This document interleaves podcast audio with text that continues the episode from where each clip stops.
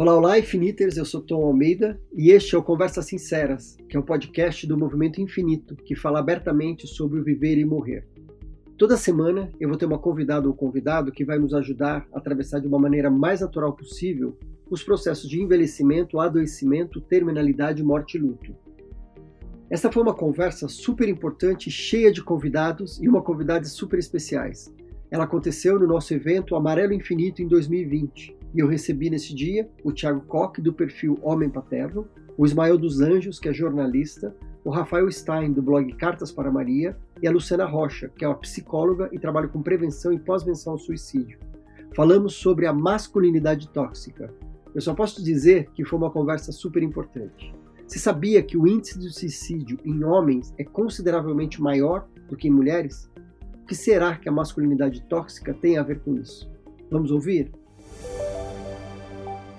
Então, para começar essa conversa, eu queria perguntar, primeiro assim, rapidamente, principalmente para os homens, para definir assim, defina para a gente, inicialmente, o que, que é masculinidade tóxica, no ponto de vista tanto da sua experiência pessoal, quanto do trabalho que vocês vêm desenvolvendo. Tiago, pode começar. Masculinidade tóxica eu, particularmente, eu acho que antes de falar sobre masculinidade tóxica, esse nome, é importante falar que o masculino não é tóxico. Existe uma toxicidade que são práticas, são padrões, são pensamentos, são coisas que nós viemos replicando há muitas décadas, há muitos séculos, talvez. Essas práticas, esses padrões, esses comportamentos sim, são tóxicos em relação às mulheres, em relação a tudo que foge à heteronormatividade branca, principalmente. Eu gosto de, de, falar que ser homem não é tóxico, porque quando a gente, de tanto se falar em masculinidade tóxica, existe muito esse questionamento no sentido de que, mas homem é tóxico? Não, não é tóxico. A é, masculinidade tóxica é um conjunto de padrões que nós viemos replicando, que esses padrões sim são tóxicos e eles são pautados, eles são forjados uma estrutura patriarcal e machista.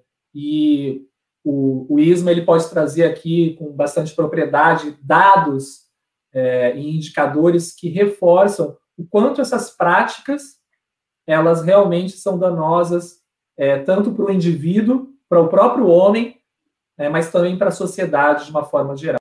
Então, pelo menos é isso que me veio agora para falar para vocês. Perfeito, obrigado.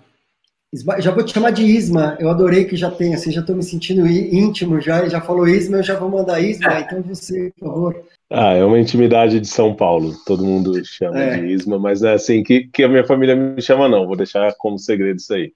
É, Entendi. Eu, eu entendo a posição do Tiago e concordo em grande parte, mas eu discordo num ponto fundamental, que é entender que masculinidade tóxica é um nome preciso para definir o que a gente tem hoje.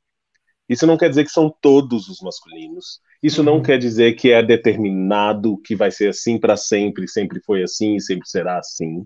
Mas entendo que a masculinidade hegemônica que a gente vive, ou seja, a masculinidade que a maioria dos homens desempenha e performa, é sim notabilizada por uma série de comportamentos tóxicos. E por que, que eu digo que esse nome é preciso? É preciso porque o produto tóxico é aquele que não fere não se contém, né? Ele abarca todo mundo que está ao redor. E essa masculinidade é assim. Ela não se limita ao hospedeiro, embora muitos homens acham que podem sim guardar todos os sentimentos para si, que aquilo, é, o jeito é aguentar o tranco, é não levar desaforo para casa, é ter restrição emocional. Mas tudo isso, não importa o quanto a gente tente, e não quer dizer que muitos tentem, mas eu entendo que existem comportamentos, é, se espalham para o quintal ao nosso redor. Então, pode espalhar para filhos, para filhas, para companheiras, para pessoas no ambiente de trabalho. Então, eu entendo que masculinidade tóxica é um nome que diz com muita precisão o estado da hegemonia, do normal da masculinidade nas sociedades em que a gente vive, principalmente aqui no Ocidente. Tem alguns pesquisadores que estudam isso há muito tempo. Eu vou citar uma frase que eu gosto muito do Gilmore, que é: na nossa sociedade, o importante não é ser um bom homem, o importante é ser bom sendo homem. E essa frase é, diz muito sobre o que, que a gente valoriza. Normalmente a gente tem ali alguns fatores de desempenho que são esperados de um homem na nossa sociedade, doa que doer, algumas características, adjetivos que são esperados de um homem, por exemplo, na nossa sociedade há uma presunção de ser hétero, que uhum. para ser homem tem que ser hétero. Não somos todos. Nem todo homem é branco. Muitos somos negros, outros são homens trans, outros são pessoas com deficiência. Então, não, nem todo homem vai ser normativo. Mas quando a gente fala do homem no singular, a gente está falando de uma norma. A gente está falando do homem no topo, normalmente é um homem branco, cisgênero, hétero, com dinheiro, com acesso, com oportunidades. Então eu gosto muito, e nisso eu e o Thiago somos parceiros de longa data, de falar como masculinidades. Eu entendo que existem várias possibilidades possíveis para o ser homem, muitas delas já existem há centenas, há dezenas de anos.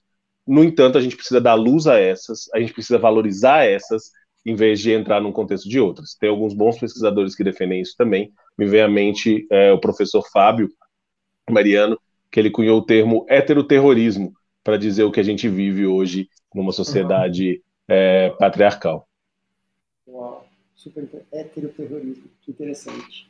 Rafa, gostaria de te ouvir teu ponto de vista sobre masculinidade tóxica. Como que você define e enxerga isso?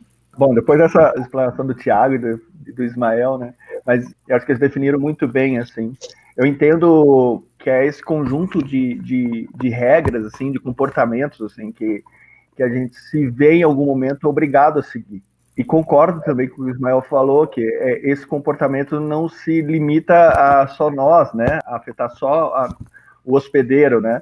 Mas sim quem está em volta da gente, né? Todos os filhos, mulher, amigos. Eu vejo também o seguinte, a, a questão de uma pluralidade da, das masculinidades, que é uma coisa que eu, no começo, confesso, eu não tinha essa visão, assim, né? Você entende como vem uma caixinha, a caixa dos homens, que você tem aquele comportamento para seguir, e aquilo é o que é ser homem, sabe?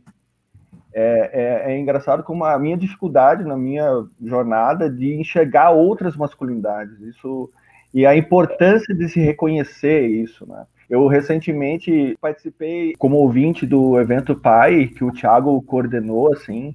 E cara, o que, que foi aquelas mesas, aquela diversidade de paternidades, né? Eu vou fazer um paralelo assim. Foi de uma riqueza enorme. Duas mesas que eu acompanhei, eu falei com o Thiago, como essa diversidade é rica, né? Então é isso, estou nesse processo aí. E eu acho tão importante daí também a gente ter clareza desse nome, né, dessa definição, né, tanto da masculinidade tóxica, que daí amplia para relações tóxicas, e daí relações, relações tóxicas entre o empregador e o. Depois que você consegue dar um nome, você tem uma definição, as coisas começam a ficar mais claras. Então hoje eu consigo claramente hoje ver, antes passava desapercebido, hoje eu vejo comportamentos tóxicos assim evidentes.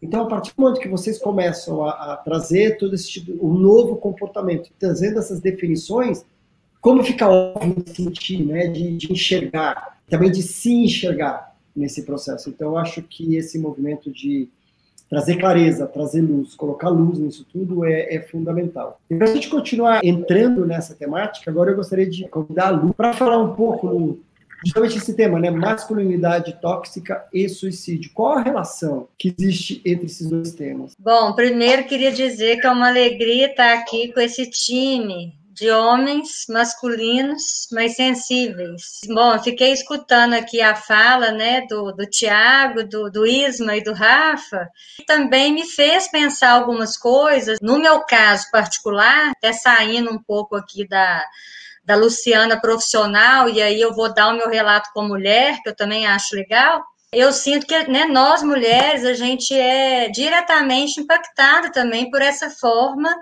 que a sociedade ou quem quer que imponha isso, né, a forma que o homem deve agir, é não só né, na, na forma aí que algumas vezes né, os homens se apresentam violentos e tal, que nós vamos estar tá falando disso, mas até mesmo na minha vida, por exemplo, eu sou uma sobrevivente, né? Várias pessoas sabem. Eu perdi o meu marido por suicídio, né? Vai fazer cinco anos. E eu vejo claramente que uma das coisas, né, se não a principal, que mais pesou para a depressão dele, com certeza foi essa questão de se cobrar, se encaixar no perfil do estereótipo do masculino que ele não se encaixava, porque ele também era, né, um, um cara super sensível mesmo, um pai super super participativo e que tinha umas cobranças para que ele ocupasse alguns lugares que ele sentia que ele não dava conta. E aí a pressão, né, foi indo, foi indo, até que ele realmente não deu conta, que é uma das coisas que a gente vai estar colocando aqui com relação ao suicídio. Eu acho que nós mulheres também, a gente tem um papel para estar tá, tá mudando isso, porque enquanto a mulher não sair do lugar também, que, ah, eu, eu quero estar tá com um cara que é, sei lá, que me banca, que ele que vai ser o provedor, que ele isso ou aquilo, a coisa não muda, porque infelizmente é, eu ainda vejo isso muito, né? Então, fica o meu convite também para as mulheres repensarem no papel delas para isso tudo, porque isso é um ciclo, porque se a gente não muda, é, dificulta essa mudança também do homem. Acho que todos nós vamos ficar muito mais, vamos dizer, bem servidos, né, ou mais, mais completos, se a gente poder tá nessa conexão do todo, né? É, é, tipo assim, a mulher tem, né, o seu, igual a gente fala, o yin e o yang, que é seu masculino, feminino, o homem também. Então, para a gente desbancar isso, a gente precisa realmente sair dessa caixa. Isso aqui que eu coloquei foi até um pouco, né, assim, da minha experiência mesmo com mulher, né, que eu queria estar tá, tá colocando. Agora, com relação, né, Tom, como que isso tudo impacta na saúde, na saúde mental integral é, de um homem, isso impacta, quer dizer, diretamente, porque se a gente tem que o suicídio ele é, na verdade, um ato ambivalente, porque a gente sabe que todo suicídio, a pessoa, ela quer e não quer morrer, porque, na verdade, ela está numa dor muito grande e ela está num estado alterado de consciência aonde ela não tem poder de decisão, ela está adoecida. Quando a gente está num, numa sociedade, que a nossa sociedade ocidental, ela ainda é muito machista, aonde se cobra que o homem age de determinadas formas, é como se ele já nascesse e tivesse que cumprir aquele padrão. Se ele foge disso, né, o homem começa a se sentir fracassado, que não deu conta, que é isso, que é aquilo, e isso vai só pesando para que essa pessoa tenha provavelmente um, né, uma depressão, né, uma baixa autoestima. Agora, é claro, a gente tem que lembrar também que o suicídio ele é multifatorial não é apenas uma coisa que leva ao suicídio. Nós temos fatores genéticos, fatores sociais, culturais, que aí no caso entra isso que a gente está falando, familiares. Então são várias coisas juntas. Então na verdade o suicídio ele é uma consequência de um processo que está acontecendo já há algum tempo. Então, por isso que eu falo, não é uma coisa assim, a pessoa acorda e fala, nossa, hoje eu vou me matar. Não, o suicídio, ele é programado sim né? O suicídio, ele é um processo. Por isso, mais uma vez, que a gente precisa acabar com o quê? Com a psicofobia. Se a gente não consegue entender que é absolutamente normal e necessário cuidarmos da nossa saúde mental, né, a gente não tem como trabalhar isso.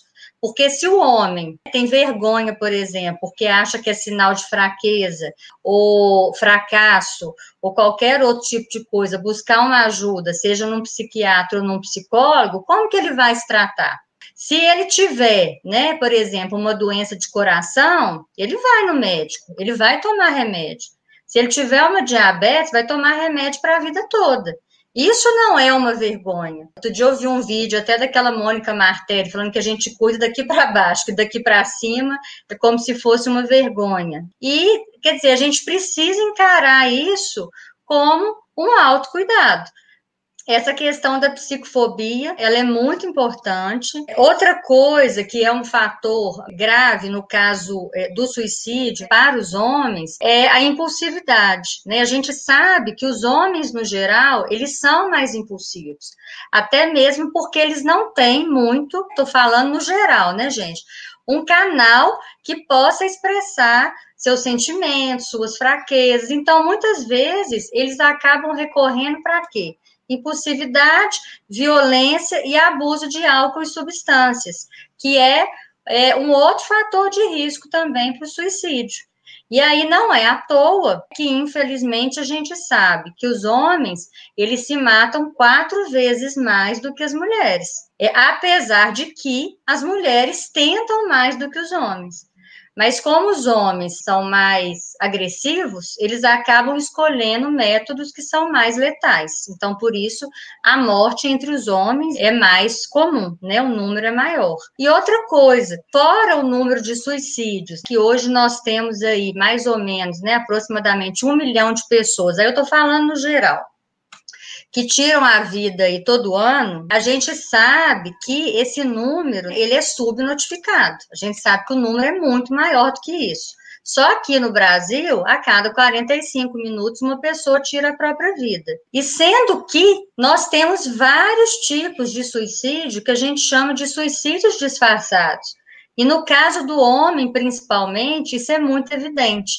Através do quê? Acidente de carro, né? A gente tem um documento que a gente chama de autópsia psicológica, que a gente sabe que 20% dos acidentes de trânsito são suicídios disfarçados. Fora pessoas que escondem. Eu mesma no consultório eu atendo diversas pessoas que não contaram a verdade, é, às vezes até para seus filhos ou para seus amigos, inventam outra coisa. Então a gente sabe que esse número, né, é muito maior. Então, assim, a gente precisa entender essa questão aí que é essencial do transtorno mental. Eu acho que isso é, é, é chave, entendeu? Porque isso é um fator que, enquanto a gente não entender, também a gente não consegue tratar o suicídio. E se a uhum. gente consegue transformar, que é isso aí que né, nós estamos fazendo aqui, que o Tiago faz muito bem, o Isme, o Rafa, transformar o papel desse homem. Que papel que é esse que vem pronto? Eu acho que não tem que vir pronto, a gente tem que construir, né, durante a vida. Então, assim, acho que é mais ou menos isso, tá? Perfeito, perfeito. Mas eu queria te ouvir um pouco agora, falando pela experiência na coordenação do documentário do Silêncio dos Homens, como é que se isso apareceu, né? Como é que foi a tua experiência nesse processo? E o, o documentário, então, são vários testemunhos e tudo mais se apareceu a prática do, do, do, suicídio, como é que é essa questão, a, a questão da masculinidade tóxica, mas eu queria te ouvir um pouquinho. O documentário, além da peça audiovisual, né, que é o mais assistido, tem mais de um milhão de visualizações no YouTube, teve duas peças análogas. Teve uma pesquisa qualitativa, em que a gente entrevistou mais de 30 especialistas, e a gente teve uma pesquisa quantitativa, que a gente entrevistou 47 mil pessoas no Brasil inteiro. Principalmente nas pesquisas, isso apareceu com mais frequência. No documentário apareceu em algumas falas, não necessariamente falas que foram para o corte final, mas na pesquisa, e aí somando é, ao que a Luciana bem trouxe, né, do, do índice de suicídios dos homens ser até, ser em média, quatro vezes maior, e esse dado é meio consistente em vários países do mundo. É a principal causa mortes é, no Reino Unido de jo homens jovens adultos, mas existem algumas particularidades nesse número e em outros que eu vou trazer. Aqui no Brasil, por exemplo, apesar das mulheres tentarem mais e os homens se matarem mais, tem um traço de raça, por exemplo, dentro do suicídio. Homens negros entre 10 e 29 anos têm 45% mais chance de cometer suicídio do que brancos na mesma faixa etária. A faixa mais prevalente são de homens negros solitários, sem cônjuges, com até 11 anos de estudo. Então, é, tem uma, uma questão que é a falta de alternativas aparentes que demandam essa solução definitiva para problemas que podem ser transitórios, é, mas que não necessariamente parecem transitórios para essas pessoas. Então, quando a gente fala e olha é, que essa população que, muito, que é minorizada no Brasil, que muitas vezes é marginalizada no Brasil, também comete mais suicídios, isso dá a entender uma coisa muito interessante para a gente, que, que é como o suicídio está atrelado à noção de sucesso. E eu vou entrar agora em alguns números do documentário para a gente entender um pouco disso. Sucesso foi a coisa mais prevalente quando a gente perguntou para os homens crenças que eles foram ensinados na infância. 83% dos homens concordam que foram ensinados a, a serem bem-sucedidos. Tem como 83% dos homens serem bem-sucedidos? Não tem. Não tem lugar no pódio para todo mundo, principalmente se a nossa noção de sucesso for bem estrita. Ganhar dinheiro, ser o CEO, ser poderoso, não tem esse espaço. Então, enquanto os homens não tiverem uma noção diferente do que é bem-sucedido, isso vai ser um problema. E isso é um problema social que se alastra em vários lugares. Por exemplo, pensando na, também na população negra, quando a pessoa não tem acesso a estudo, não tem acesso a oportunidades, uma maneira de ser bem sucedido pode ser cometer ilegalidades. É uma maneira de você conseguir ter acesso a bens materiais, por exemplo. Então, tudo isso conversa com questões estruturais do Brasil e maneiras como a gente tá, deixa várias situações passarem. Dentro desse mesmo escopo das crenças, a gente perguntou, e o terceiro mais prevalente foi, o segundo foi ser forte, seja lá o que isso quer dizer, né? Porque é uma noção de força bem estrita, né? Que, bom, hoje tem máquina para carregar as coisas, então talvez a gente tenha que pensar em força como resiliência e não força física. Mas o terceiro foi ser provedor, quase 70%. E aí tem um dado que é super interessante, que também conversa com essa noção de sucesso, é mais de 40% dos lares brasileiros hoje são comandados por mulheres, 42%. O que, que isso quer dizer? Que tem pelo menos 30% de homens aí que se sentem menos homens só por não proverem. Então, se o cara perde o emprego, se o cara está desempregado há muito tempo, ou se o cara não é o principal ganhador da casa, ele acha que ele é menos homem por conta disso. E aí ele vai, achar, vai se sentir afetado e vai tentar provar, compensar isso de outras maneiras, muitas vezes com violência doméstica. Tem vários dados que atrelam o uso da violência como linguagem a homens que se sentem menos homens porque estão é, com algum outro campo da vida afetado. Muitas vezes essa noção profissional, de sucesso, de prover. Então, tenta se impor por vigor físico. Falando de saúde mental, e desculpa a chuva de dados, mas porque eu acho que vai ajudar a gente a conversar também, e eu acho que a, que a Luciana trouxe tão bem. A gente fez um dado, a gente fez uma pergunta, assim, que era quantas que, se as pessoas já passaram, homens especificamente, mas também tinha as perguntas para mulheres, por crises de saúde física ou de saúde emocional. 27% dos homens dizem já terem passado por alguma crise, grande crise de saúde física. 70% diz já ter passado por alguma grande crise de saúde emocional. Apesar disso, como ela bem disse, é mais fácil hoje você convencer um homem a ir fazer o tão famoso exame de toque, que tantos têm medo por conta da masculinidade tóxica também, do que convencer a ir num psicólogo. No Silêncio dos Homens, a gente apurou que seis a cada dez homens sabem que tem alguma questão de saúde emocional. Sabem. Só um a cada dez frequenta o psicólogo. Então, quer dizer, tem cinco a cada dez homens que sabem que tem um problema, mas preferem sofrer calados e sozinhos porque se pedirem ajuda, eles vão se vulnerabilizar. Ser vulnerável é ser mais frágil. Ser frágil é ser menos homem na cabeça dessas pessoas. Então tem uma linha do que a gente constrói como masculino desejável que impede os caras até de pedir ajuda. E aí, para terminar esse, esse, esse lado, a gente fez uma pergunta também específica, né, sobre quais são essas crises. Então, o transtorno de ansiedade, que é o grande mal do mundo moderno, estava liderando ali com 31% tinha é, depressão, insônia e vício em pornografia quase empatados com 25% cada, mas logo abaixo desse foi ideação suicida. 15% dos homens disseram, admitiram ter ideação suicida. Ou seja, é um número relevante quando a gente pensa nisso, a gente não tem dados que mostram como as pessoas pensam e esse esse foi um dado importante. E tem distinções. Quando a gente vai nos, nos dados divididos por escolaridade, por é, sexualidade, tem distinções bem evidentes e, e condizem com esses números que a gente trouxe antes. As pessoas com menos escolaridade ou em condições de mais vulnerabilidade normalmente têm mais prevalência né, nessa ideação também.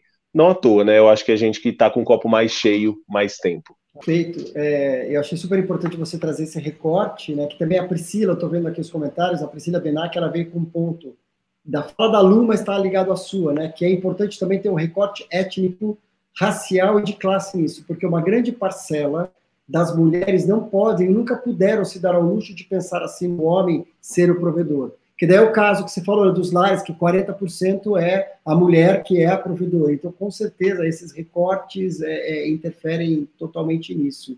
É, e esses três pontos que você trouxe, né, que é sobre ser bem-sucedido ser forte, ser provedor, está totalmente ligado, linkado à educação, né? A gente foi formado dessa forma, seja pelos nossos pais, pela cultura, pela escola e tudo mais. E aí o Tiago, com esse trabalho, com esse movimento, com esse processo, que é o homem paterno, é, propondo novas reflexões, né? propondo atitudes para o homem, que é como é que eu rompo com esse ciclo? Porque é isso, né? a gente tem que se reeducar, mas também a gente tem que romper esse ciclo para que a próxima geração venha transformada. Que a gente não precise corrigir lá na frente, que elas já sejam formadas dessa forma. Tiago, como é que. Quais essas mudanças? Como é que tem sido esse seu processo? E como é que você enxerga tudo isso com os pais que tem, chegam até você e tudo mais? Bom, esses dados do que o Ismael trouxe, eles são bem alarmantes, né? É, eu, a gente está falando de luto aqui, é, de morte morrida, mas eu trago aqui uma, uma reflexão e trazendo aqui para o recorte dos homens, o quanto nós homens temos dificuldade de lidar com o luto de uma forma mais ampla, no sentido de perda. Como é difícil perder coisas, como é difícil nós perdermos protagonismo, como é difícil nós perdermos liberdade, como é difícil nós perdermos uma série de coisas, a gente tem dificuldade realmente em perder isso. É, tudo, na verdade. Principalmente quanto mais privilégio esse homem tiver, mais dificuldade, a tendência, né? Obviamente, uma tendência maior a dificuldade em perder as coisas. Um documentário anterior ao Silêncio dos Homens, foi um documentário chamado Precisamos Falar com os Homens, também realizado pelo Papo de Homem. Eles também fizeram uma pesquisa, se eu não me engano, né, Ismael, foi com 25 mil pessoas, foi com menos, menos pessoas, e onde eles identificaram sete gatilhos e transformações das masculinidades.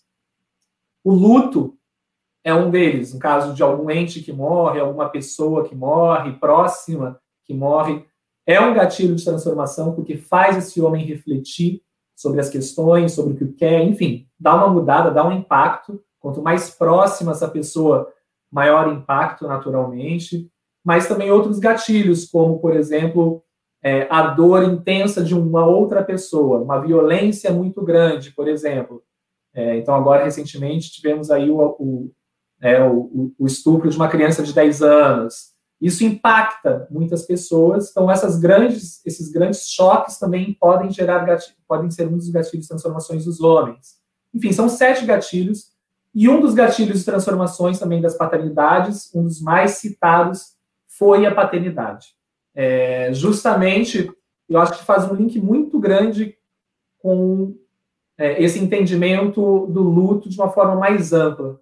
Porque pela primeira vez na vida, esse homem vai ser questionado, ele vai perder o protagonismo, ele vai é, é começar a navegar num oceano totalmente desconhecido, que vai ser exigido a ele um repertório emocional, o repertório de conhecimento de um desconhecido que ele não tem referência.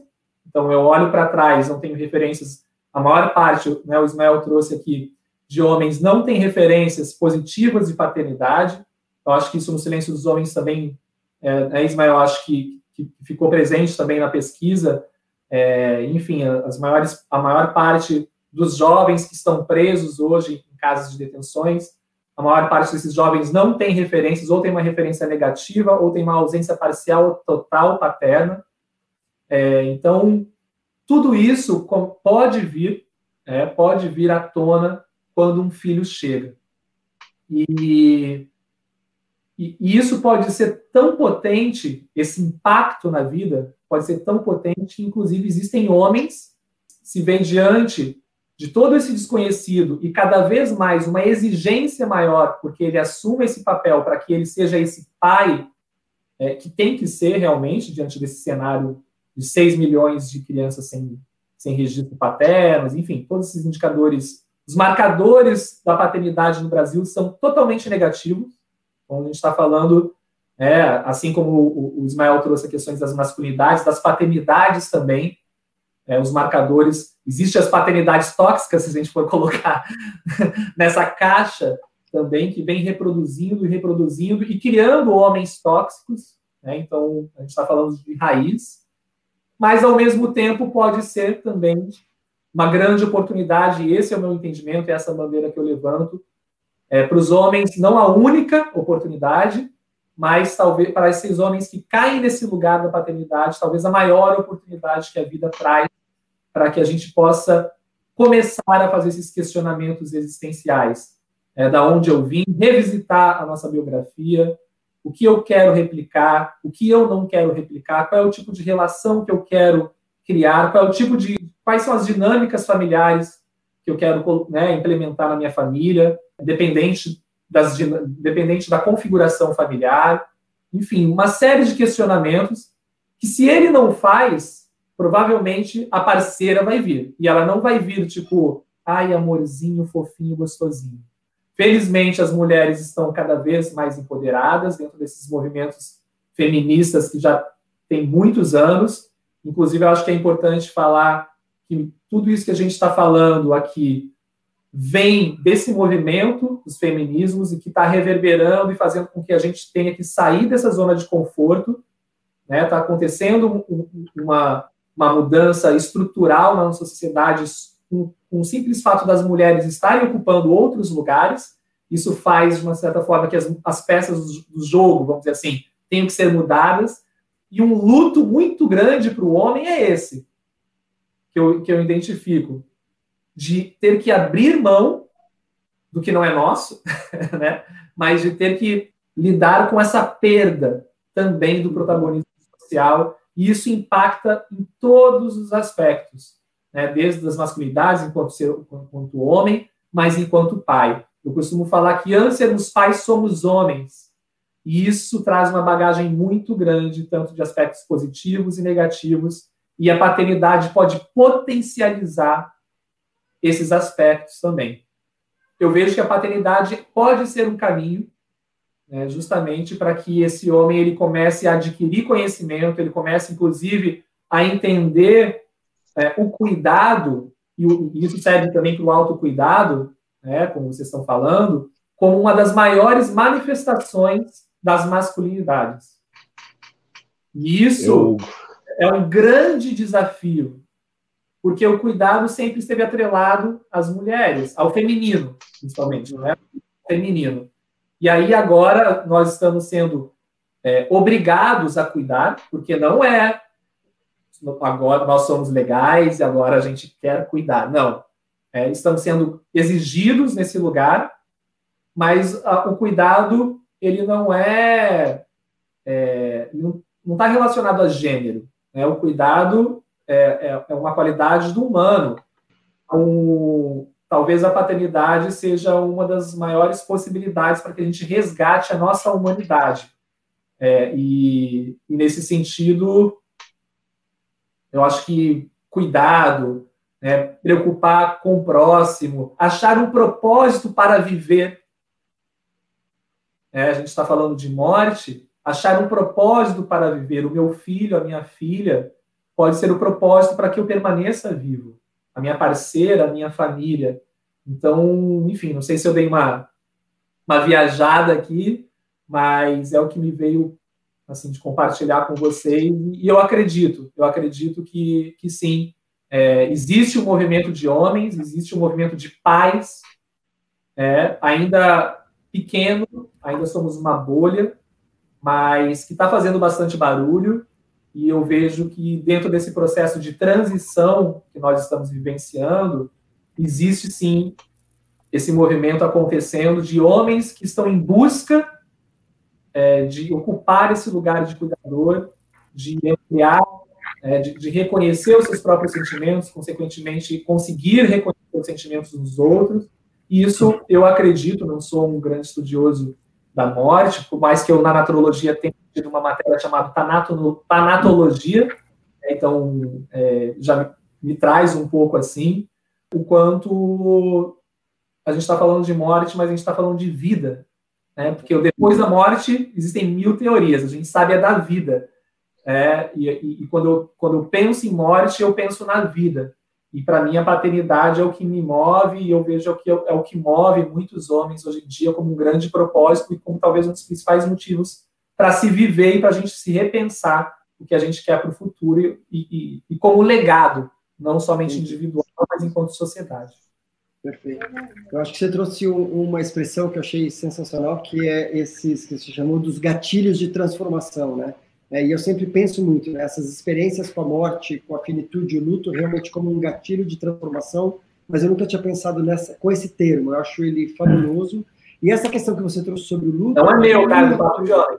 Tá, que você trouxe hoje aqui, né? Então, do Papo de Homem, essa, essa expressão achei é, fabulosa. E essa questão também do, dos lutos, porque o que a gente está vivendo hoje é essa questão do luto coletivo e dos lutos múltiplos. E com o homem, com tudo isso também que o Israel trouxe, né, é, de não saber lidar, não ter ferramentas para lidar com isso, então o impacto que vai ter nos próximos anos, então, é, relacionado à depressão e ao índice de suicídio, é muito grande, por não saber o que existem de homens perdendo emprego, pessoas, né, perdendo emprego, de negócios falindo, o luto de, uma, de um relacionamento. Então, várias coisas que estão surgindo. Então, seja, tem muitos processos de luto acontecendo ao mesmo tempo. É, só falando rapidamente, eu estava conversando com, com, o Andrew Solomon, que é, o, que é esse convidado, que é o especialista em depressão e suicídio. Ele escreveu um livro é, chamado O Demônio do Meio-Dia, que é fabuloso, é uma referência em depressão é, foi até eleito pelo New York Times como um dos livros mais importantes da década. E ele falou, a temática, essa temática, quando ele escreveu o livro, já é muito importante. E ele está falando, meu, a minha temática agora é isso, a, ou a depressão agora que vai vir e essa, o impacto disso no suicídio. Então, vai ser exatamente isso que a gente vai abordar no festival, esse impacto da depressão e principalmente no, no homem, né, com todos esses lutos que a gente vai talvez como vão aprender a elaborar, né, com todos esses que vão acontecendo. E Nossa, manda um abraço no Solomon para mim, viu? Porque eu sou fã dele. Eu tenho o Longe da Árvore. Ah, então. então eu... São mil páginas, está aqui, tá aqui na minha fila. É, é. Eu, eu, vou lendo, né? Eu volto, é, eu volto. É, é, eu conheci o ano passado quando ele veio fazer o lançamento do documentário. E daí a gente se encontrou, a gente foi almoçar e tudo mais, e daí surgiu o convite para ele vir para o festival. Ele é um cara excepcional, excepcional. E esse Longe da Árvore tem o um documentário também. Né? Além do livro, tem o um documentário. Incrível, incrível. Rafa, um ano atrás, exatamente um ano atrás, você estava no palco do festival e você contou uma parte de uma história falando quando a tua filha nasceu que daí você saindo da maternidade, tá maternidade, primeiro para mostrar ela, né, para tua família, e você olhou para o teu pai e te deu um insight. Tipo, é, eu, eu... Como que eu vou, é, como que eu vou é, educar essa criança, né?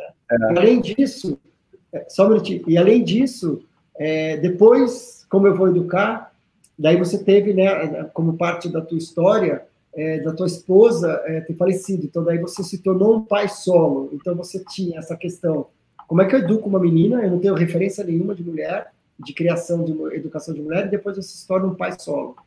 Como é que é tudo isso é. para você? Primeiro, assim, pegar, aproveitar um, alguns ganchos da fala do Ismael e do Tiago. Primeiro, do Ismael, essa questão da diversidade de masculinidades e diversas paternidades, assim, né?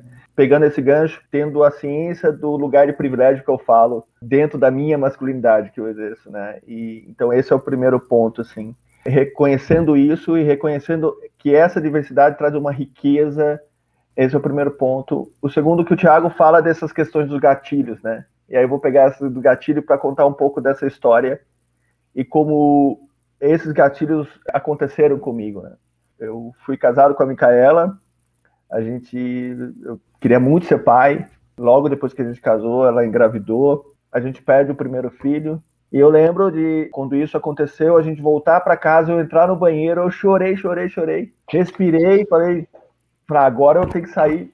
E não podia demonstrar nenhuma fraqueza assim. Eu sentia assim, não podia estar fraco perto na frente dela, porque ela que tinha perdido e eu precisava estar forte ali.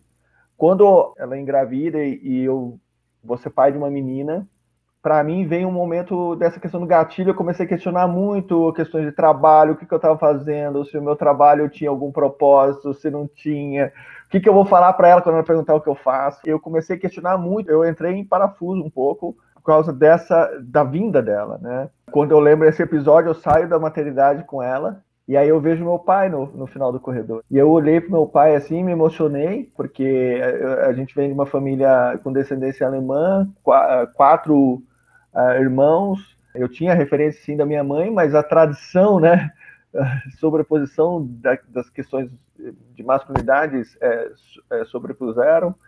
E eu falei, meu, eu não tenho referência, como que eu vou criar uma menina, como que eu vou educar, né? É, é, como que eu vou, eu não sabia brincar, não tinha brincar de boneca, não, sabe, eu não tinha, como eu vou cuidar, assim, e eu tive muito medo, assim. Muito medo mesmo. Logo em seguida vem uma preocupação muito grande em prover, sabe? Eu trabalho mais, a gente tem que ter um carro, tem que ter coisas, não sei o quê, é uma preocupação muito evidente, assim. E aí eu me deixo levar. Então eu tenho esse gatilho, mexeu, fiquei incomodado, fiquei com muito medo, mas não admiti para ninguém.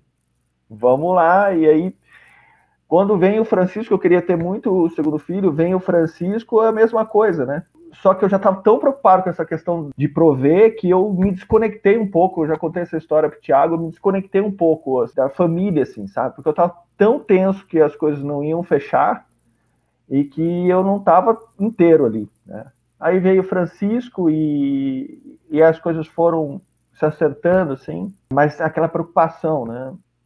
Depois, quando veio o diagnóstico do câncer, aí o negócio a primeira preocupação que eu tive, veio o pensamento, é como que eu vou criar meus filhos sozinho, né? E aí eu começo um, um processo de buscar referências, porque assim, o jeito que eu estou exercendo aqui não vai funcionar. Para mim estava claro. Então, como eu começo a buscar referências? Então, eu vou buscar grupos de homens que, que pudessem me dar um apoio. Eu não encontro. Eu não achei ajuda nos homens. Eu tive muita dificuldade de localizar, me visualizar nesse novo papel sair de um papel de provedor e para um papel de cuidador, eu, eu, tive muita dificuldade de me ver nesse papel e encontrar referências é, que pudessem é, validar esse, esse papel. Foi nessa busca que eu encontrei o Tiago, encontrei o, o, Ismael no evento do Papo de Homem, logo depois de uma fala dele, né, num evento de homens, homens possíveis, porque eu estava numa busca naquele momento que o Ismael sentou do meu lado, assim, eu acho que ele estava com a esposa, não me recordo, a gente se cumprimentou, mas aquele dia era um dia que eu tava desesperado mesmo, sabe? Porque eu, cara, eu preciso achar é, alguém, né? Um local, assim.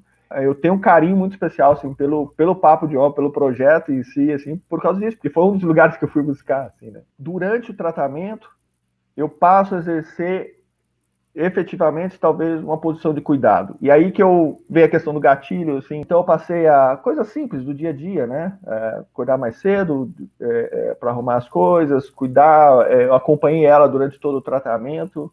E o ponto que eu quero chegar, assim, é que a gente tem uma grande dificuldade de a gente se ver nesse papel, né, Tiago, de cuidador, de... O Tiago falou muito bem e fala essa questão da paternidade está muito ligada a isso, né? Como foi transformador para mim quando eu me coloquei, comecei a me colocar nesse papel, né? Porque aí a gente e eu tava, foi um período de muito medo de, de tudo que vinha pela frente, né? O pior já tinha acontecido. A gente já tinha um diagnóstico. Então eu já tinha um cenário. Então não, nada mais podia para mim ali me abalar. Então eu mostrar que eu tava com medo, mostrar que eu não ia conseguir dar conta, que eu não sabia o que ia fazer com meus filhos. Assim, é, isso era de menos. Só que ao fazer isso e se mostrar vulnerável, como o Ismael falou muito bem é, sobre isso, uh, e isso aparece no documentário, como isso é libertador, assim, porque aos poucos você vai tirando aquelas cascas que a gente vai colocando, uhum. vai sendo o que você quer ser, independente do que essa caixa, esse conjunto de valores e que a sociedade te impõe de alguma forma, né? Essa questão do cuidado, a gente colocar no, no papel de cuidado é transformadora. Assim. E depois, agora que eu me vejo sozinho com meus filhos, é o propósito que o Tiago falou, né? Porque quando você pensa na, na morte, eu não penso na, no que aconteceu, eu penso na vida que a gente viveu, nesse, nesse período que, que a gente teve junto, né? Como foi, é, como foi um aprendizado e tem sido um aprendizado. Então, mas o que eu vejo, Rafael, acho que ficou claro na tua fala, né, dessa transformação, de você se identificar no lugar é, do, de, com todos os estereótipos, né, é, naquele momento e falar, isso, agora, para esta nova etapa, o que eu estou assumindo na minha vida, primeiro, como pai, não vai funcionar. Eu vou ter que buscar outros recursos, outro é. conhecimento e tudo mais. E depois vem um outro processo na tua vida que é, agora eu estou sozinho. E também de buscar, ou seja, você foi criando consciência dessa necessidade de mudança e de falar assim, sozinha não dou conta. Eu acho que você já é. partiu de um lugar que a maior parte do que a gente está falando aqui, que muitos homens pensam, né, o Mael trouxe esses dados, o, o Tiago também falou sobre isso, de reconhecem, pensem, pensam, sentem, mas fala, eu vou lidar com isso. Ou eu não vou lidar com isso, eu vou enfiar do do tapete e vamos ver no que vai dar. E daí também acabam tendo esses índices todos de depressão, suicídio e tudo mais. Você buscou uma transformação. Ismael, você tem alguma coisa para falar? Quando eu falei, você se movimentou, acho que você tinha uma coisa para acrescentar aí. Não, eu ia reforçar esse lugar do cuidado como transformador. Recentemente, em todas as conversas, palestras que eu tenho feito sobre masculinidade, sobre paternidade, eu trago cuidado. Tiago trouxe bem na fala dele e a fala do Rafael é repleta sobre cuidado, né? É, ele, aprend... ele conseguiu aprender a cuidar dos filhos cuidando de si primeiro. Então, tentando abarcar as dúvidas, abarcar as coisas que ele estava sentindo. E isso é muito chave, porque os homens têm uma compreensão de cuidado muitas vezes limitada à noção de proteção. Então, dizer, aqui na minha casa não vai acontecer, aqui eu não deixo entrar isso. E cuidado não é e não pode ser só isso. Porque se for, a gente vai falhar miseravelmente, não dá para proteger todo mundo de tudo o tempo todo, é, mas a gente não vai fazer as outras coisas. Isso foi um dos achados do documentário que eu gosto muito de trazer. Eu aprendi com a Raquel Franzin, que é uma pedagoga do Escolas Transformadoras do Instituto Alana, que é uma das principais referências em infância no Brasil. A Raquel, é, quando a gente estava falando sobre cuidado, perguntando se ela achava, concordava que era um pilar, ela trouxe uma coisa que eu nunca tinha ouvido, que era um dos três pilares do cuidado, que é cuidar de si, cuidar do outro e cuidar do ambiente ao redor. Normalmente, para as meninas, isso é compulsório, desde a mais tenra idade. O cuidado de si vai aparecer no estímulo à vaidade, vai aparecer se uma menina está com vestido sujo, vai ouvir, vamos trocar essa roupa, não é assim, fecha essas pernas, menina. É, o cuidado do outro vai aparecer nas brincadeiras, né? Então, mamãe e filhinha, professor e aluna, não à toa, depois na, na, nas profissões de saúde, mulheres são muito prevalentes também. É, esse cuidado é estimulado desde o princípio. E o cuidado com o ambiente ao redor normalmente é tarefa das meninas o ajudar a mãe, né? Enquanto não tem essa noção de que todo mundo que mora na casa é responsável, cabe às mulheres da casa fazerem isso. Tem dados da Plan International que mostram que mais de 80% das meninas arrumam a própria cama, é, quase 70% lava louça, faxina a casa, e entre os meninos esses dados vão todo na casa dos 11%, 12%, 13%. Em compensação, quando a gente pensa nesses pilares para os meninos, o cuidado de si não existe, porque a gente vai falar usando os mesmos exemplos. Menino é assim mesmo, deixa essa roupa aí, não tem problema. Está rasgado, está sujo, vai, vai sujar mais, deixa. É, o cuidado com o, o, outro não existe, porque é, normalmente a sociabilização está pautada por competição.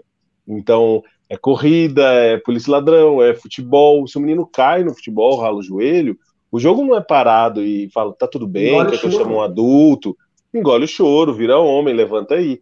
Então, se a gente não sabe cuidar de si, se a gente não sabe cuidar do outro e a gente não é estimulado a cuidar do ambiente ao redor, acontece isso. A gente chega com 20, 30, 40 anos, é desafiado com pedidos de cuidado ou ordens de cuidado do mundo, porque é, as mulheres estão em jornadas dupla ou tripla e não vão querer um companheiro que não faça parte disso, ou no, como no caso do Rafael, a vida pode colocar desafios que imponham isso, e se a gente não reverter para que esses aprendizados sejam desde a mais tenra idade, é muito difícil a gente chegar para um cara de 30 anos e falar, cuida aí. É engraçado como aparece como um dos principais medos do cara é trocar a fralda. Ah, eu não sei como trocar a fralda. Gente, trocar a fralda é uma coisa mecânica. Você aprende em dois minutos, você pode ficar um pouquinho folgada, frouxa, vai dar tudo certo. Esse é o menor dos seus problemas. É uma coisa que você vai aprender rapidinho. Isso mostra a inabilidade do tamanho que é. A gente não sabe o que é cuidar de uma criança. A gente acha que é colocar comida dentro de casa, trocar uma fralda de vez em quando. E não é só isso. Mas a gente não cuida nem da gente. Como que a gente vai fazer isso? Então, eu gosto muito assim do que se fala em grupos de pais repetidas vezes, mas eu acho que vale para isso aqui também, que é a coisa da regra do avião. Na regra do avião, a gente fala que primeiro oxigênio em você, depois ajudar quem precisa ao seu redor, né? Filhos ou pessoas mais idosas. A mesma coisa vale.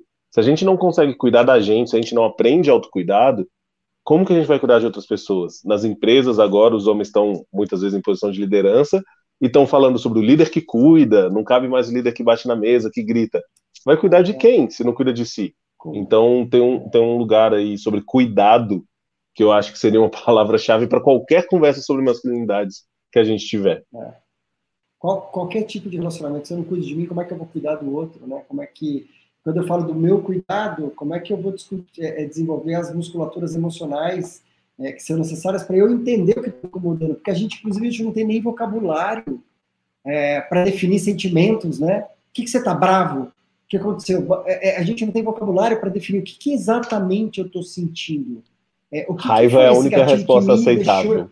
Ah, raiva, raiva, raiva, e daí tem uma versão que é tô puto. Né? Mas fica nesse lugar, é, a gente não consegue definir os sentimentos, a gente não tem vocabulário para definir sentimentos. E, e eu estou sentindo isso, como é que isso se manifesta no meu corpo, esse sentimento? Então, assim, é raiva, estou feliz. É, como é que e tem um, uma escala de sentimentos que é gigante. E se eu consigo dar nome a cada um deles, é muito mais fácil de, de, de, de eu lidar com ele. Eu sempre falo né, que essa, essa temática que a gente tem de falar sobre a morte, a finitude, é aquele grande elefante no meio da sala. E depois que a gente vai lá e coloca um nome nele, coloca um crachá, fica mais fácil dele lidar. Da mesma forma, os sentimentos são grandes elefantes que a gente vai carregando, os homens embaixo do braço, e fala, eu não posso definir. Porque também, além de eu não poder, não poder eu nem sei. Eu não tenho nem repertório para dar nome do que eu estou sentindo, para esta emoção. Eu tomado.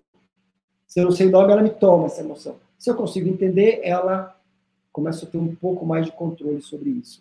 Então, eu acho super interessante. Eu vou ler alguns comentários aqui, se alguém tiver também algumas perguntas, ou se você tiver algo a acrescentar. A Gisela, quando estava, a Gisela disse, querida, um beijo, ela falou, são muitas camadas de luto para o homem na tarefa de redefinir a masculinidade, que é isso, né?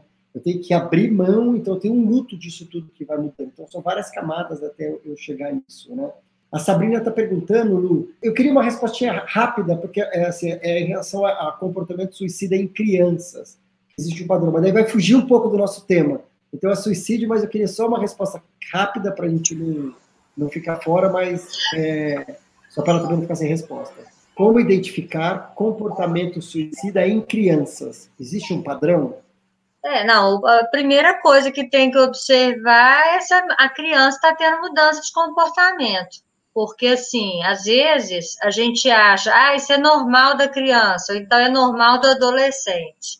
Como ontem, por exemplo, assim, pegando um link com o filme que a gente assistiu ontem, quem assistiu, é normal o cara sumir. O cara sumir e ficar. Não é normal, gente. Então, a gente tem que estar muito atento à mudança de comportamento, porque é, ideação suicida ou suicídio em crianças, muitas vezes está relacionado com abuso. E também daí a Iva está perguntando para você também sobre estatísticas do suicídio programado e do suicídio impulsivo do programado e do impulsivo, na verdade, o que a gente fala foi um impulso, né? Na verdade, isso aí é só no caso de, de psicótico, mas aí já, você já sabe que a pessoa está muito doente. Então, assim, ah, tá, foi um impulso, mas a pessoa está muito doente. Então, o psicótico, você sabe que ele é o caso de um risco grave de suicídio, tá? Porque, assim, só para vocês terem uma ideia, porque os meninos comentaram isso aqui, tem uma pesquisa em Campinas e isso abrange é, é, né, assim, várias regiões no Brasil, que a cada 100 pessoas, 17 alguma vez na vida já pensaram em tirar a própria vida, né? Em cada 100, quer dizer, é muita gente. Aí, quer dizer, entre pensar, depois você vai planejar, aí cai para 5, 5%, né? Planejam. É, entre, aí você tenta, são três a cada 100, entendeu? E que morrem efetivamente, né, quer dizer, aí eles falam que, que são recebidos em pronto-socorros, ainda vivos, são é, 2%. Então, assim, o pensamento, ele é muito comum, só que há uma diferença grande entre pensar e planejar. A Thelma Piani, uma, ela está contando aqui para gente, ela é enlutada, o marido dela se suicidou, então ela é uma sobrevivente como você, Lu. Né, que o termo que é usado quando o familiar perde alguém por suicídio, o termo usado é sobrevivente. Então ela também é uma sobrevivente. Então, Thelma, eu sinto muito por, por você, pela essa dor, por você ter passado por isso. E daí vem um outro comentário dela, falando que o marido dela não aceitava cuidar.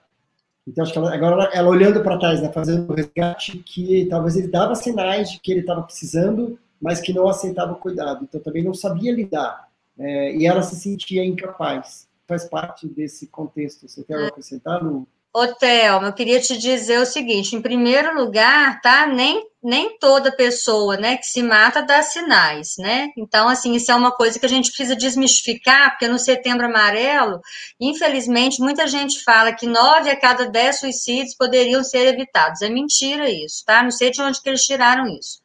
Então, a primeira coisa é isso. E a segunda coisa, é muito difícil a gente identificar os sinais, que hoje eu também, né? Eu vejo que o meu marido deu realmente vários sinais, mas que eu não sabia absolutamente nada sobre suicídio. Olha que eu já trabalhava como psicóloga há 16 anos, né? É, eu não tinha como identificar. Então, assim, estou te colocando isso porque é a única forma também, né, da gente trabalhar e perceber quais são os possíveis sinais é falando sobre o suicídio. Então, as pessoas têm a ideia errônea de que a gente não pode falar para suicídio. A gente precisa falar, sim, sobre suicídio. Agora, é claro que é de forma responsável. É quem entende. Falar sobre o assunto e fazer o que eu chamo de psicoeducação é essencial para que a gente possa ajudar, ajudar o outro e perceber possíveis sinais que realmente podem ser dados ou não. É a mesma coisa que ela trazendo esse tema né, de homens e tudo mais, é a mesma coisa aquela discussão né, que sempre tem depois das mesas redondas de replay de jogo. Daí quando o jogo já aconteceu, quando é uma coisa que já aconteceu, óbvio é. que tem todos os elementos para olhar para trás e daí entender. Mas quando é uma coisa que está acontecendo, e mesmo o filme que a Lu falou ontem, que a gente descobriu, que discutiu no Cine Clube da Morte, a gente discutiu um filme que está no Netflix, chama Por Lugares Incríveis. É super bonitinho, é muito legal, é, eu já tinha assistido há muito tempo. E depois ontem eu assisti novamente, como eu sabia o desfecho do filme, eu tinha um olhar, fui tendo um olhar completamente diferente, foi tudo ficando óbvio, e na primeira vez não era nada óbvio, foi uma surpresa do que acontece e tudo mais. Então, Thelma, tá tudo certo. Todo mundo que está nos ouvindo que já passaram por isso, isso não é seu. Você tem total autorização para não carregar essa culpa, é, de não é, levar isso. Isso não é seu. É muito difícil, é muito desafiador é, para muita gente é impossível de enxergar. Pode ser que tenha sinais. Agora, olhando para trás, talvez pareça óbvio, mas quando você está ali ao vivo, na vida real, é mais difícil mesmo, é mais desafiador. Tiago, acho que ia falar uma coisa. Eu acho que isso deve ser um grande desafio, né? No sentido de que a gente nunca imagina que a pessoa vai se matar. É, eu acho que a gente, é, de repente, ah, a pessoa está deprimida, está é, tá precisando de ajuda, pelo menos é, é muito distante, assim, da minha realidade pensar que, de repente, alguém que convive comigo pode se matar. De repente, está aqui, está próximo de mim, uma pessoa que está, né, o copo está transbordando, mas trazendo aqui para homens, por exemplo, não, não quer demonstrar, não consegue demonstrar, não consegue, e aí, num impulso, por exemplo, acaba se matando, né? Como é difícil isso também, acho, né, para as pessoas que convivem, né, nós, com todas as pessoas, conseguir identificar e, e conseguir também é, admitir que essa pessoa ela pode sim se matar. É isso mesmo, Tiago. O suicídio, ele é uma coisa, né, tão evitada, ele é o tabu do tabu. Então, assim, as pessoas, se você fala sobre suicídio, as pessoas, assim, quase que se afastam. Eu me lembro que quando eu perdi o meu marido, é, eu, eu que tinha que consolar. É pecado, né? E ainda acho que a gente, só, só um recorte, né? Porque eu acho que dependendo do é, religioso, né, alguma coisa, tipo, vai para o inferno. Sei lá, é. né, uma pois coisa é. pecaminosa quase, né? É, tem, né, a questão, assim, né, da, da, religiosa, dependendo da religião, né, da crença, mas, assim, a impressão que eu tenho muito clara, e eu vejo isso no consultório, porque eu atendo muitos sobreviventes, é que quando morre alguém por suicídio, você, que é sobrevivente, você é quase que assim a pessoa que precisa tirar o outro da dor dele, porque ele está numa angústia, ele precisa entender o que, que aconteceu para que ele entenda que aquilo não pode acontecer com ele. É meio que assim, me explica o que, que aconteceu. Eu preciso entender, ele estava com isso, estava com aquilo, estava com aquilo outro, por quê? Porque a pessoa quer ter certeza que ela não está naquela situação. Isso é muito claro, é. sabe? E, na verdade, né, isso pode estar do lado mesmo, porque para cada pessoa que comete suicídio, nós temos, em média, 130 pessoas impactadas. Então, você pega um milhão de pessoas por ano, né, são 130 milhões de enlutados por suicídio. Então, a coisa é muito, né, é muito maior, mas tem essa negação. E aí, quando acontece, realmente, nossa, eu não né? Nunca imaginava que uma coisa dessa pudesse acontecer. E a questão do impulso, né, até que você falou, Tiago, sempre lembrando assim, é, o impulso, ele é sempre aquela gota d'água para o copo que já está cheio, né? Que a coisa vai construindo, vai construindo, não é do dia para a noite.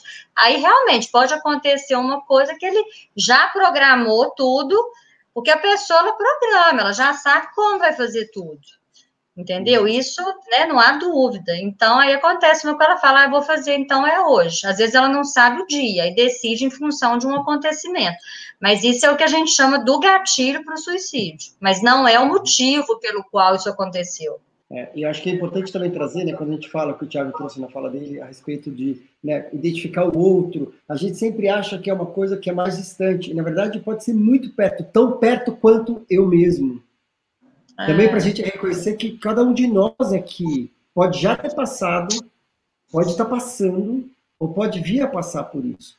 Por isso que é tão importante o que a gente já falou um monte sobre é, ajuda psicológica, da gente se reeducar, da gente ir aos poucos se livrando de toda essa toxicidade, dessas amarras, dessas camadas, para quando, se algo a gente chegar relacionado a isso, a pensar sobre isso, ou viver isso, que a gente tem essa musculatura para poder contornar, para poder ter força para pedir ajuda, ter força para é, é, trabalhar com isso tudo. Então, é tá mais perto do que a gente imagina. Então, não é um vizinho, o amigo do é. tio.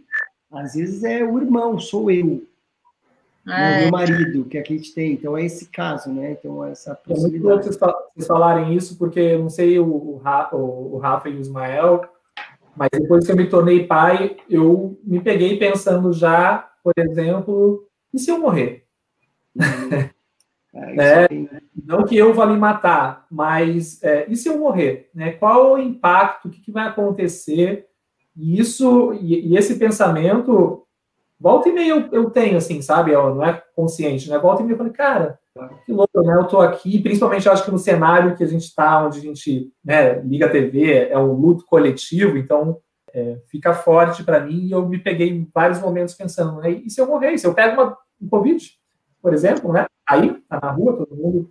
Me pensei bem refletindo sobre isso, assim, sabe? Em, em, em diversos momentos agora, principalmente nesses últimos meses de confinamento, e, e aí eu fico pensando, né, se eu penso na morte dentro aqui de, de um ambiente saudável, vamos dizer assim, é, e, e, pensando na vida, na verdade, né, mas o quanto o que nós estamos vivenciando hoje é um terreno muito fértil para o suicídio. É propício, né, pelo menos que eu entendo, assim, ele é propício para isso, né? Parece que tem até uma força aí é, opressora e, e meio que empurrando Muitas é pessoas. Muito desafiador, é muito mais desafiador, né? Muito mais desafiador. É muito mais desafiador. Lembrando, gente. A, a, multiplicidade, né? São os múltiplos fatores, então vai ficando uhum. mais desafiador ainda.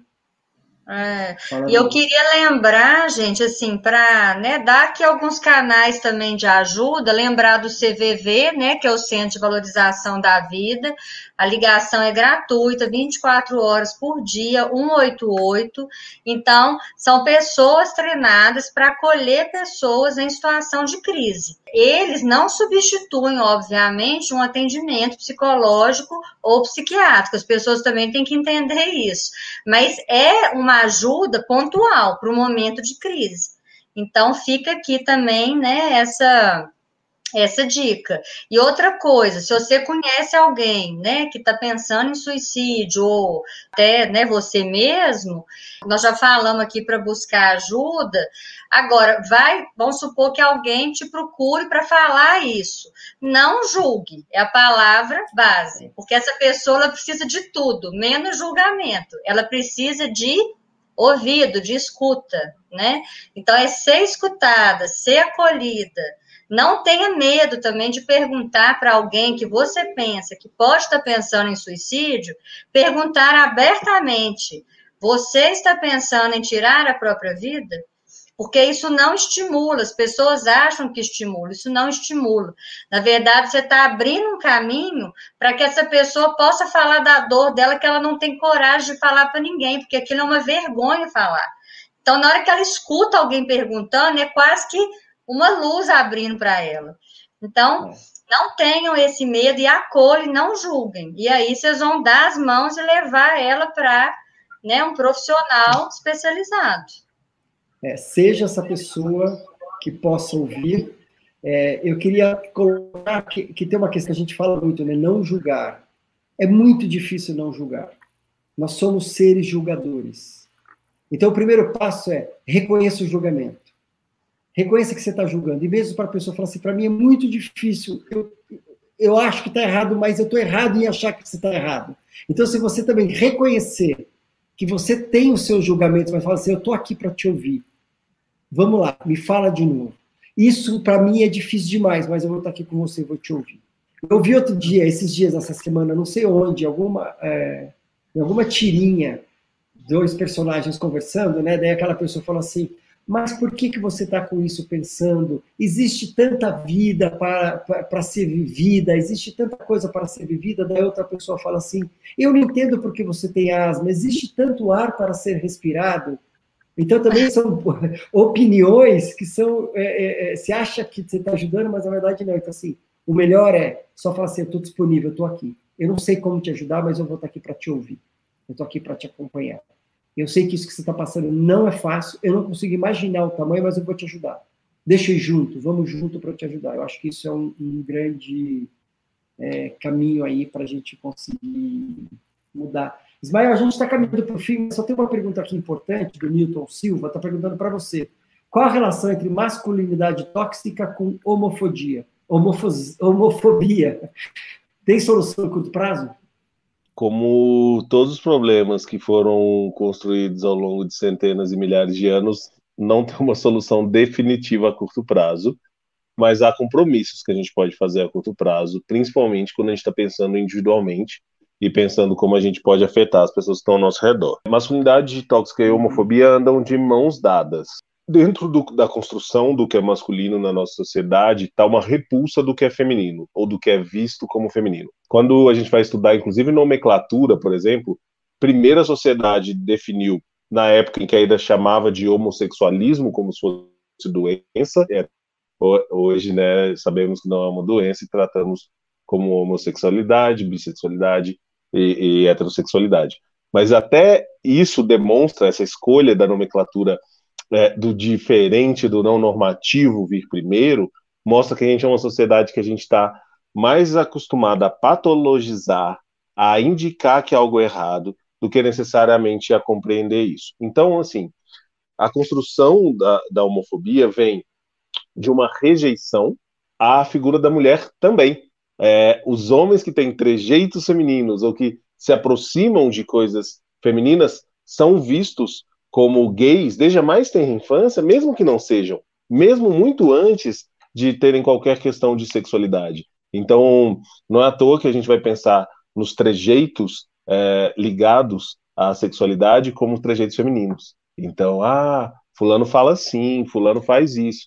Então, anda de, de, de mãos dadas, porque a gente está pensando numa exclusão do que é ser homem, cortando uma possibilidade muito prevalente, inclusive, de masculinidade. Somos muitos homens que não têm uma sexualidade normativa, heteronormativa, são, são homens gays, são homens bissexuais, é, homens é, assexuais. Então, existem várias possibilidades, mas está ali. Se a gente precisa, para ser homem, prover, procriar, reproduzir, o cara vai ser menos homem se ele não faz isso o cara vai ser menos homem se ele é percebido como algo não normativo, e dentro de uma cultura de heterossexualidade compulsória, em que para ser homem presume-se que você seja heterossexual ou deseja-se como sociedade, quem não é normativo vai sofrer isso. É, o conceito de heteroterrorismo que eu trouxe no início, que é criado pelo professor Fábio Mariano, diz isso. A gente vive numa sociedade com índices de terrorismo para pessoas não heterossexuais. Então, pessoas trans, por exemplo, que podem ser heterossexuais, né, se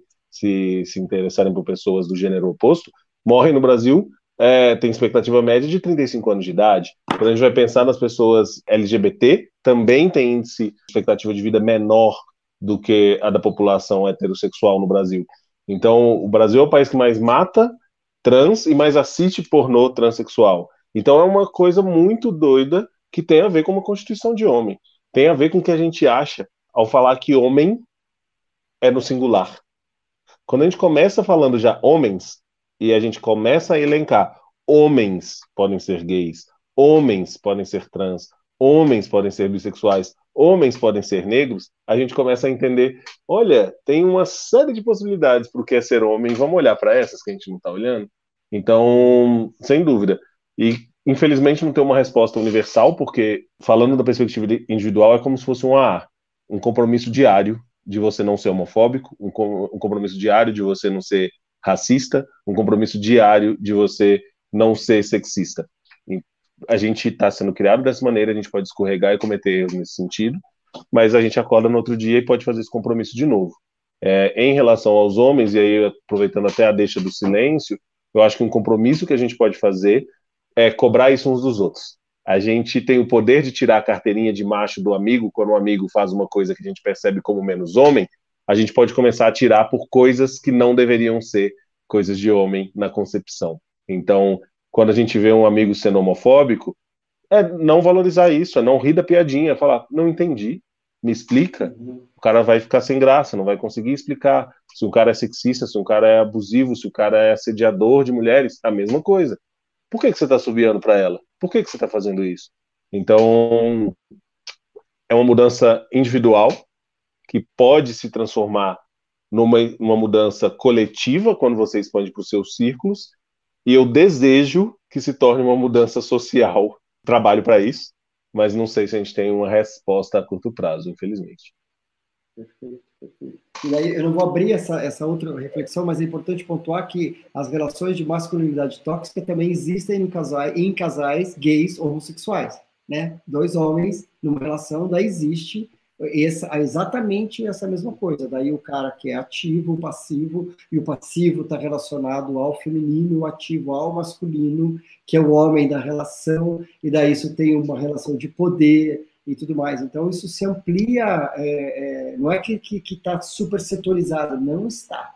Não está. Né? Isso é super importante dizer, Tom, é. até porque gênero é uma construção social. Tem uma diferença, né, que as pessoas muitas vezes não entendem, porque a gente fala de gênero, a gente não fala de sexo biológico, isso. porque ser homem é, e ser mulher na nossa sociedade está atrelado a uma série de culturas e signos que a gente acorda como sociedade que valem para o ser homem e valem para ser mulher. E isso, não, ninguém que está nessa sociedade, que compactua com esse contrato social, está imune. Então, se alguém quer ser percebido como homem nessa sociedade, começa a fazer coisas que a sociedade espera de homem. Inclusive, tem dados, por exemplo, falando da comunidade trans específica, que apontam isso, é, que é, aumenta a prevalência é, de agressões é, quando homens trans fazem a transição quando, sempre foram homens, mas antes de fazer a transição, antes de se colocarem como homens no mundo, não necessariamente partiam para agressão, e depois disso começam a entender que isso é esperado do homem. É esperado que se imponha, é esperado que demonstre coragem, é esperado que haja como um homem nessa sociedade. É, eu já ouvi relatos do tipo, não queria ser homem, então age como homem. Então, é, isso faz muito parte da construção social de gênero que a gente tem na sociedade. Sensacional. Muito obrigado. Bom, pessoal, a gente está encerrando. É, eu gostaria só de pedir cada um de vocês para disserem assim uma palavra final e onde as pessoas encontram vocês, onde que elas ficam sabendo um pouco mais do trabalho de vocês, como elas podem seguir e, e acompanhar. É, é, Luciana, você fala um tchauzinho rápido e diz onde as pessoas te encontram. Ah, eu só quero agradecer. Eu estou maravilhada e apaixonada com esse encontro aqui. Eu Estou muito feliz. Eu, eu tenho que agradecer. E, e, e aí, para me encontrar, acho que é mais fácil no Instagram, né? Que é luciana.psicologia. E obrigada, todo mundo aqui, foi lindo. Amei, viu? Um beijo. Eu tô falando na ordem Bom, eu tenho duas frases de duas pessoas que eu admiro muito. Uma se chama Ismael, um dos caras é o Ismael, não sei se vocês conhecem, o Ismael dos Anjos. O Isma. O Isma. eu nem sei se ele gosta mais de ser chamado de Isma, já estou começando a desconfiar. Mas, é, Ismael, que você, uma vez eu ouvi, algumas vezes eu ouvi você falando, que, inclusive no Silêncio dos Homens, que falar sobre masculinidade talvez não seja a prioridade, sobre masculinidades, mas provavelmente é, é, são justa, é, justamente a masculinidade tóxica. Você pode falar essa frase melhor que eu, não me lembro exatamente, mas que ela acaba impactando em tudo que é prioritário na nossa vida. Né? Como realmente isso é a base, ou pode ser, na verdade, aí o gatilho é, de muitas, é, muitos problemas sociais é, individuais que nós temos.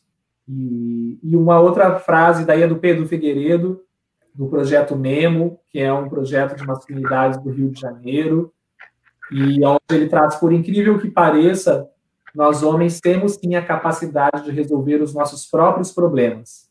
No sentido de que, entre homens, nós podemos resolver tudo que nós viemos semeando há muito tempo. Eu acho que esse tipo de troca que a gente está fazendo aqui, falando sobre isso, é, reforça o quanto é, é mais, tá mais do que na hora de nós homens nos organizarmos para justamente transformar é, é, em busca de uma sociedade mais equitativa, de uma, uma sociedade mais empática e está nas mãos, nas nossas mãos, né, do Ismael, do Rafael, do Tom e de todas as pessoas que estão nos assistindo. Porque se nós não começarmos a nos organizarmos é, e, e, ir para a linha de frente, justamente de questionar o que está dado, as coisas não vão mudar e esses indicadores, todos os indicadores que foram trazidos aqui, eles também não vão mudar. Então, não dá mais para a gente ficar esperando, por exemplo, as mulheres nos mostrar os caminhos, é, e essa frase vai bem nesse sentido. Né? Nós geramos problemas, nós temos que resolver esses problemas também. Então, muito obrigado. É, eu tenho o site é, homempaterno.com.br, tem Instagram também, Homem Paterno, e eu acho que é isso. Quero agradecer demais estar aqui com vocês por essa oportunidade de falar sobre esse assunto tão necessário, ainda mais com essas pessoas aqui especiais, especialmente o Rafa e o Ismael, que são amigos meus, então compartilhar esse espaço com vocês, meus amigos, é sempre incrível. E para você, Tom e Luciana, beijo para vocês também, prazer. É, bom, a frase que, ele, que, o, que o Thiago trouxe é que eu acho que masculinidade pode não ser a coisa mais urgente para a gente endereçar na sociedade, mas perpassa todos os problemas urgentes que a gente tem para resolver enquanto sociedade. Então, que vale a pena estar atento a isso. Nesse sentido, é, fico muito feliz com o convite. Eu acho que a gente tem é, muitas questões importantes para a gente endereçar e, com certeza, é, cuidado, luto, suicídio são alguns dos temas que precisam ser mais prementes. Muito obrigado, gente. E vocês conseguem me encontrar prioritariamente eu acho no Instagram, Ismael dos Anjos, mas a gente se vê por aí também. Para encerrar, assim, eu, a gente falou muito da dificuldade dessas conversas existirem. Né? O infinito existe com a premissa de, de gerar essas conversas sinceras, né? Então, é, de criar esses espaços. Né? Na minha jornada recente, na minha uh, aprendizado recente, a dificuldade que eu tive de encontrar espaços, de ser, é, de encontrar esse novo bando ou ser acolhido, né? Então que a gente possa ser esses espaços, né? Diante dessas dificuldades, se encontrar, é, que a gente possa criar. É o que eu tenho procurado fazer aqui nesse processo e dizer o quanto que quando é a gente encontra isso, a gente é impactado é, e isso muda a vida. Então aqui eu estou super assim feliz por poder dividir esse momento com vocês, porque aqui estão pessoas que é, é, têm, eu tenho o maior carinho, respeito e que sendo o que são, é, exercendo e fazendo o que têm feito, impactaram é, e vem impactando a minha vida, né? E a vida, consequentemente, dos meus filhos e das pessoas que estão ao meu redor. Então, uh, eu queria agradecer com, de coração assim a, a, a, oportunidade de estar aqui com vocês hoje. E a gente se encontra, acho que mais fácil no Instagram também, Rafael Stein, e a gente vai, vai se cruzando por aí. Quantas coisas a gente está precisando rever nessa nossa sociedade, não é não? A gente tem muito que evoluir e, ao mesmo tempo, a gente tem dado passos super importantes. Seguimos. E para encerrar, ajuda a gente a ajudar mais gente? Se você conhece alguém que pode se beneficiar com essa conversa, convida ela para nos ouvir. E o tema do nosso próximo episódio é Finitude e Luto LGBTQIA+. Tá imperdível.